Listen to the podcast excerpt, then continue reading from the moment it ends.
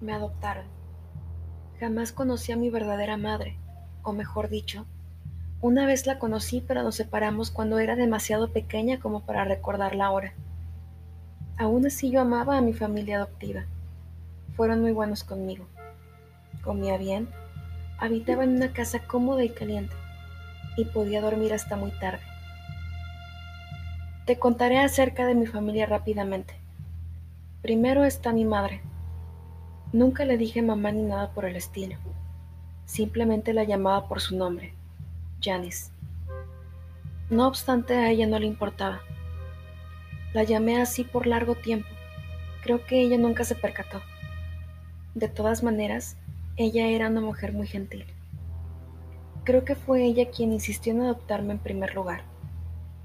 En ocasiones recargaba mi cabeza en su hombro cuando mirábamos televisión y ella me hacía cosquillas en la espalda con las uñas. Era igual a esas madres de Hollywood. En segundo lugar está papá. Su nombre real era Richard, pero no me gustaba mucho. De modo que comencé a llamarlo papá en un intento desesperado de ganarme su cariño. No dio resultado. Supongo que no importa cómo le llame. Nunca me va a querer tanto como lo hace con su hija biológica. Lo comprendo. Por eso no forcé más el asunto.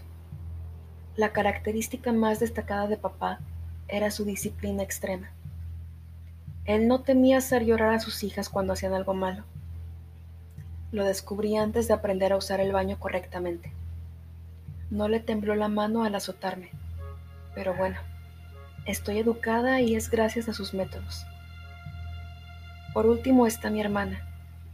Emily era muy pequeña cuando me adoptaron así que teníamos casi la misma edad, solo que ella era un poco mayor. No obstante, me gustaba pensar en ella como mi hermanita. Nos llevamos mucho mejor de lo que otros hermanos lo hacían. Solíamos quedarnos despiertos hasta tarde y lo único que hacíamos era hablar. Bueno, ella era la que más hablaba. La mayoría del tiempo solo la escuchaba porque la amaba. Qué gran amistad teníamos. Teníamos pocas habitaciones, así que, ya que no quería dormir sola en la sala de estar cuando era más pequeña, había preparado un sitio especial para mí al lado de su cama, sobre el suelo. Ahí es donde he dormido desde entonces. Pero era genial conmigo porque amaba estar a su lado y siempre había sido bastante protectora con mi hermanita. Todo cambió esa horrible noche de miércoles. Me encontraba en casa durmiendo cuando la pequeña Emily entró por la puerta principal. El sonido de la puerta abriéndose me despertó y avancé desde el dormitorio por el corredor hasta la sala de estar. Fue en ese momento cuando recordé que era miércoles. Nunca se me dio bien saber qué día era. En realidad, voy a ser honesta y admitirlo. Mi sentido del tiempo era terrible. Sin embargo, Sabía que era miércoles porque Emily acababa de volver de la reunión con el grupo juvenil de su iglesia. Entró y me abrazó, seguida por papá y Janice. ¿Dormiste una buena siesta? bromeó Janice al tiempo que me revolvía el pelo. Yo agité la cabeza y resoplé, dándole a entender que también estaba bromeando con ella. No le bufes hacia tu madre, dijo mi padre con severidad cerró la puerta tras él y luego colgó su abrigo. Solo estaba bromeando, gruñí por lo bajo.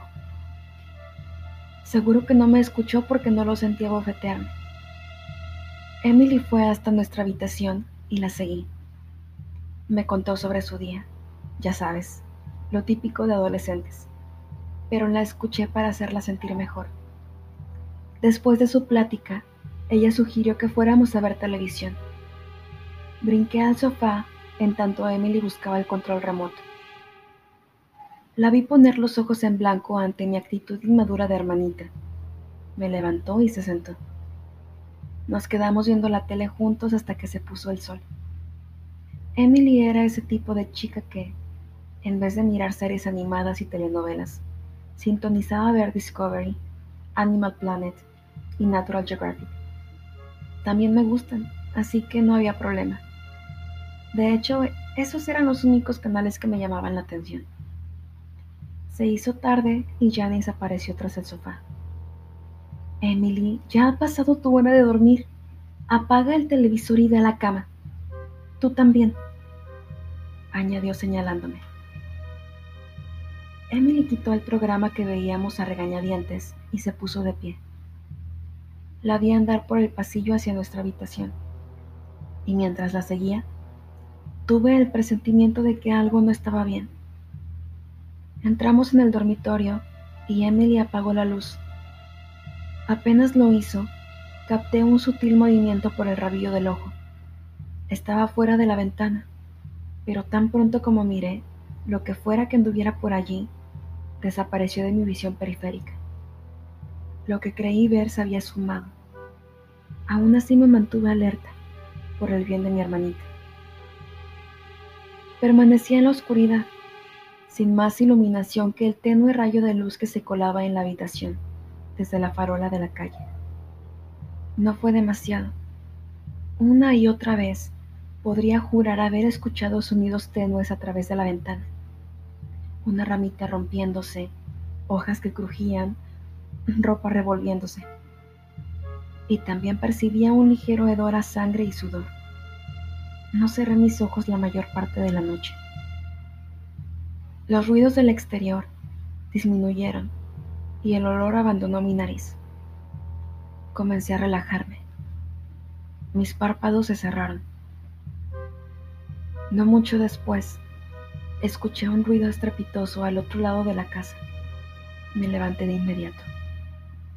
¡Hay alguien en la casa! Grité con la adrenalina corriendo por mis venas. ¡Despierta! Le rogué a Emily. Ella despertó y en cuanto la vi sentarse, corrí al dormitorio de mis padres. Papá estaba muerto. Tenía el cuello abierto de par en par y la sangre se derramaba por su garganta, por la cama y hasta el suelo. Vi que la puerta de su baño estaba cerrada y, justo detrás, en el exterior, estaba un hombre. un hombre. No me siento a gusto llamándolo de esa manera. Era enorme y corpulento. Se dio la vuelta, me notó y entonces, por primera vez, pude verlo con exactitud. Jamás lo olvidaré. Tenía ojos grandes, brillantes y llenos de lujuria. Lucía una barba descuidada y de la que chorreaba sangre. Su ropa estaba sucia y su expresión era fría. Justo en ese instante, noté el mismo horrible hedor a sangre y sudor de antes, pero ahora era muy intenso. Me vio. Me vio y sonrió mostrando sus dientes amarillos y torcidos. Esa sonrisa me hizo correr. Creí que moriría, pero luego se volvió hacia la puerta del baño, sin importarle mi presencia. Estaba aterrada y no sabía qué hacer. Grité y lloré. Lo contemplé mientras cruzaba la puerta, que era lo único que protegía a mamá. Miré cómo alzaba la gran navaja de afeitar que llevaba, pero que obviamente había dejado de usar como se debía. Vi cómo él abría y la cortaba en pedazos. Entonces lo escuché, lo último que querría haber escuchado, el grito de Emily detrás de mí. La criatura monstruosa Alzó los ojos del cuerpo de mi madre asesinada y miró a mi hermanita. Me aterroricé. Se incorporó y rápidamente se dirigió hacia nosotros. Emily se dio la vuelta y corrió. Yo estaba en shock cuando él me ignoró y fue por ella. ¿Por qué estaba Emily aún en la casa? ¿No había analizado la situación y escapado? Al parecer no y ahora también estaba muerta y yo estaba sola. Corrí tras ellos. Esperaba que el hombre la asesinara como había hecho con el resto de mi familia, pero no fue así. La cogió por el brazo y la sacudió, como si quisiera dejarle en claro que ahora él estaba al mando. La arrastró por toda la casa. Me puse a hacer todo el ruido que fuera posible, esperando y suplicando para que alguien viniera a ayudarnos. Él no debe llevársela, no a ella. Cuando pasó a mi lado, me apoyé contra la pared y gimoteé de miedo. ¿Por qué? No respondió. Colocó su mano libre en mi cabeza mientras Emily sujetaba con la otra y me decía, buena chica. Me lanzó otra sonrisa torcida y emitió una risa fría, extraña. Lo seguí hasta la puerta mirando cómo arrastraba a mi indefensa hermanita con él. La abrió, la sacó y la cerró con violencia tras de sí. Ahora estoy sentada en la casa, con mis padres adoptivos en pedazos, temblando y llorando de angustia. Él está afuera con ella, haciéndole Dios sabe qué. Y yo no puedo impedirlo. Si pudiera lo haría, pero no puedo. Iría detrás de ellos al instante, pero no puedo. Me siento aquí, contemplando la puerta principal. Miro hacia abajo, hacia mis patas. Si tan solo pudiera abrir puertas.